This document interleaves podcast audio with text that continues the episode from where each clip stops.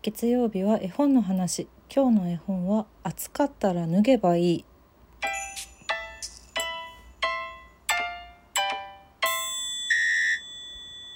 本日は2022年6月27日です。6月中はきっと梅雨でしょって思って先週もね「黄色い傘」っていう絵本の話したしだからずっとさ雨にまつわる絵本みたいなのを探してたんですけど何ですか？今日は梅雨明けじゃないか。でねもう猛暑猛暑よ猛暑。夏じゃんもうね。そんな時にね雨の絵本なんてやってられないですよ。というわけで急遽変更しまして本日は「暑かったら脱げばいい」というもう大大大好きな絵本のお話をしたいと思います。こちらもう本当に今私があの何？新米お母さんすべてに私の友達のね新米お母さんすべてに勧めている絵本作家さん吉武慎介さんの絵本です。白泉社から出版されてます。2020年の、えー、第13回萌え絵本屋さん大賞2020の第1位を取っている絵本なんですけれどもこの萌えの絵本屋さん大賞っていうのはね私が学生の頃からあの愛読していてたびたびこの絵本の話でも名前が出ている「月刊萌え」という絵本雑誌がありましてこれのあの企画で毎年絵本屋さん大賞っていうあの絵本の何でしょうグランプリを決めるやつがあるんですよ。それで1位になった絵本見事1位もうだ納得の1位。というかこれ以外にも結構吉武さんの絵本はもう毎年毎年多数ランクインするんですけれどももうそうね。吉武さんの絵本は絶対に早くそろそろ紹介しなきゃって思っていたしこれからもまだまだ話したい絵本がたくさんあるんですけれどもちょっと私持ってないやつを一冊あの展覧会で買おうと思ってそれで最近買った買ってやっと手元にやってきた一冊なんです。この「暑かったら脱げばいい」っていうのは。展覧会そう、えー、東京は7月3日までえー、六公園の世田世田谷文学館というところで吉武慎介かもしれない展っていう展覧会をやっています、えーと、大人気のためすでにチケットが完売しているんですけれどもまだ期間中ですしそしてその後兵庫広島愛知と、ま、あの西の方へ展覧会は行くので、まそのお話もちょっとしつつ絵本の話をメインにしたいなっていう感じかな今日は。展覧会が素晴らしかったんですよ。本当に。これから行く人めちゃくちゃ楽しみにしていいと思います。もうずっと遊べる。ずっとニヤニヤしちゃう。そして全部見切る見切れない。全部を見ることは不可能っていうすごいすごい展覧会でしたねこれね。えっと、吉武慎介さんのことをよく知らないという方は「りんごかもしれない」っていう絵本でデビューされてるんですけどこの絵本が多分ね一番有名なのではないだろうかこれは結構そのお子さんもおとのお父さんお母さんと一緒に読めるしお父さんお母さん大人たちは大人たちで面白いポイントがめちゃくちゃたくさんあるしすっごいすっごい緻密に書き込まれてる絵本なんですよ。リンゴかもしれないの方の話ね今は。で子供たちも「何これリンゴじゃないじゃん」みたいな「何変なの？変な形」みたいな。私たちの世代で言うとそうですね。カラスのパン屋さんのさ大量のパンのページあるじゃない？ああいう感じのイメージですごくずっと楽しめる。そして何より絵が可愛いっていう。そういう絵本が多分吉武さんの代表作になるのかな。でも正直私はどの作品もめちゃくちゃ好きなのであのどこから入ってもいいと思います。そしていっぱいいっぱい読んでいっぱい楽しんでほしい。吉武慎介さんの世界を。何を言ってるでしょう。ただのファンただのファンなんですけど本当にね。まあまあ。で今回の「暑かったら脱げばいい」なんですけどこれはあのね絵本帯に絵本帯にねひらがなであの線表紙の表紙のひらがなでえなんて言ったらいいの？表紙の中央に一人男の子があのパーカーを脱いで引きずってるあランニングシャツの男の子がいる表紙なんですけどその下に「世界が変わってしまったら自分も変わってしまえばいい」っていうのが書いてあってこれは本の帯の方だけに書いてあるやつなんですけどなんかちょっとなんかちょっとこれはそう大人向けかもしれないねっていう絵本です。まあでも子供もね楽しいと思うけど。子供の時に読んだら大人になるまで読み続けてほしい絵本ですね。これちなみにそのさっき絵本屋さん大賞の1位だったって言ったんですけどそう、えーと、その月刊萌えの2020年3月号の付録絵本として出てきたのが最初でその時はその雑誌の付録だったんであの薄くてページ数も少なかったんですよ。で私それ読んであすごい好きだなやっぱり。今回のもとっても好きだなと思ってたらそれが出版されて大量に加筆された 結構ページ数の多い。そうね。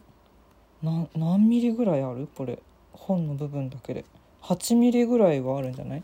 すごいたくさんぎっしり詰まった絵本なんですけれどもタイトルの「暑かったら脱げばいい」っていうこの言い回しをいっぱいいっぱいいろんなパターンで紹介していくというか連なっていくっていうエピソード。何々だったらこうすればいいっていうそのパターンがいっぱい出てくるっていうそういう絵本なんですね。ストーリーとかではなくて。ねだから、まあ、最初の1ページ目は「暑かったら脱げばいい」っていう。あの長袖の結構厚着してもう汗もかいている親子かなこれは。お父さんと女の子が。なんかもう暑い。もう体から湯気が出てるっていうのが左のページに書いてあって。でその隣の右のページにお父さんはパーカーを脱いで。女の子も1枚長袖の上着を脱いで。白い T シャツ姿になってスッとこうも汗も引いて湯気も引いて。すっきり歩いてる？脱げばいいっていうページっていうこの左に「何々だったら」のページがあってその隣の右側に「こうすればいい」っていうページがあるっていう見開きでワンエピソードずつ楽しめるっていうそういう絵本です。でねこのパターンのパターンというか右側の「こうすればいい」の発想がね素晴らしくいいんですよ。なんだろうその吉武さんの絵本の特徴ってあなんかそんな緩くってもまあいっかそれが素敵かもなって思えちゃうみたいなところとたまに入る毒気と あと大人だってたまには休みたいみたいななんかそういうそういう感じのモチーフのエピソードとかがね結構ちょこちょこ他の本にも出てくるんですけどこれの場合もねすごくそれがねいいんですよ。その何ですかね生活だったりとか環境とか仕事とか大人だったらねそういうのに疲れた時はもうこうなっちゃえよっていうそのこうしたらいいの右側のエピソードが秀逸すぎてでもなんか最後全部読み終わった時にすごく心があったかくなるっていうかそうすればいいんだから明日も頑張ろうっていう風になんかなれる そんな絵本なんです。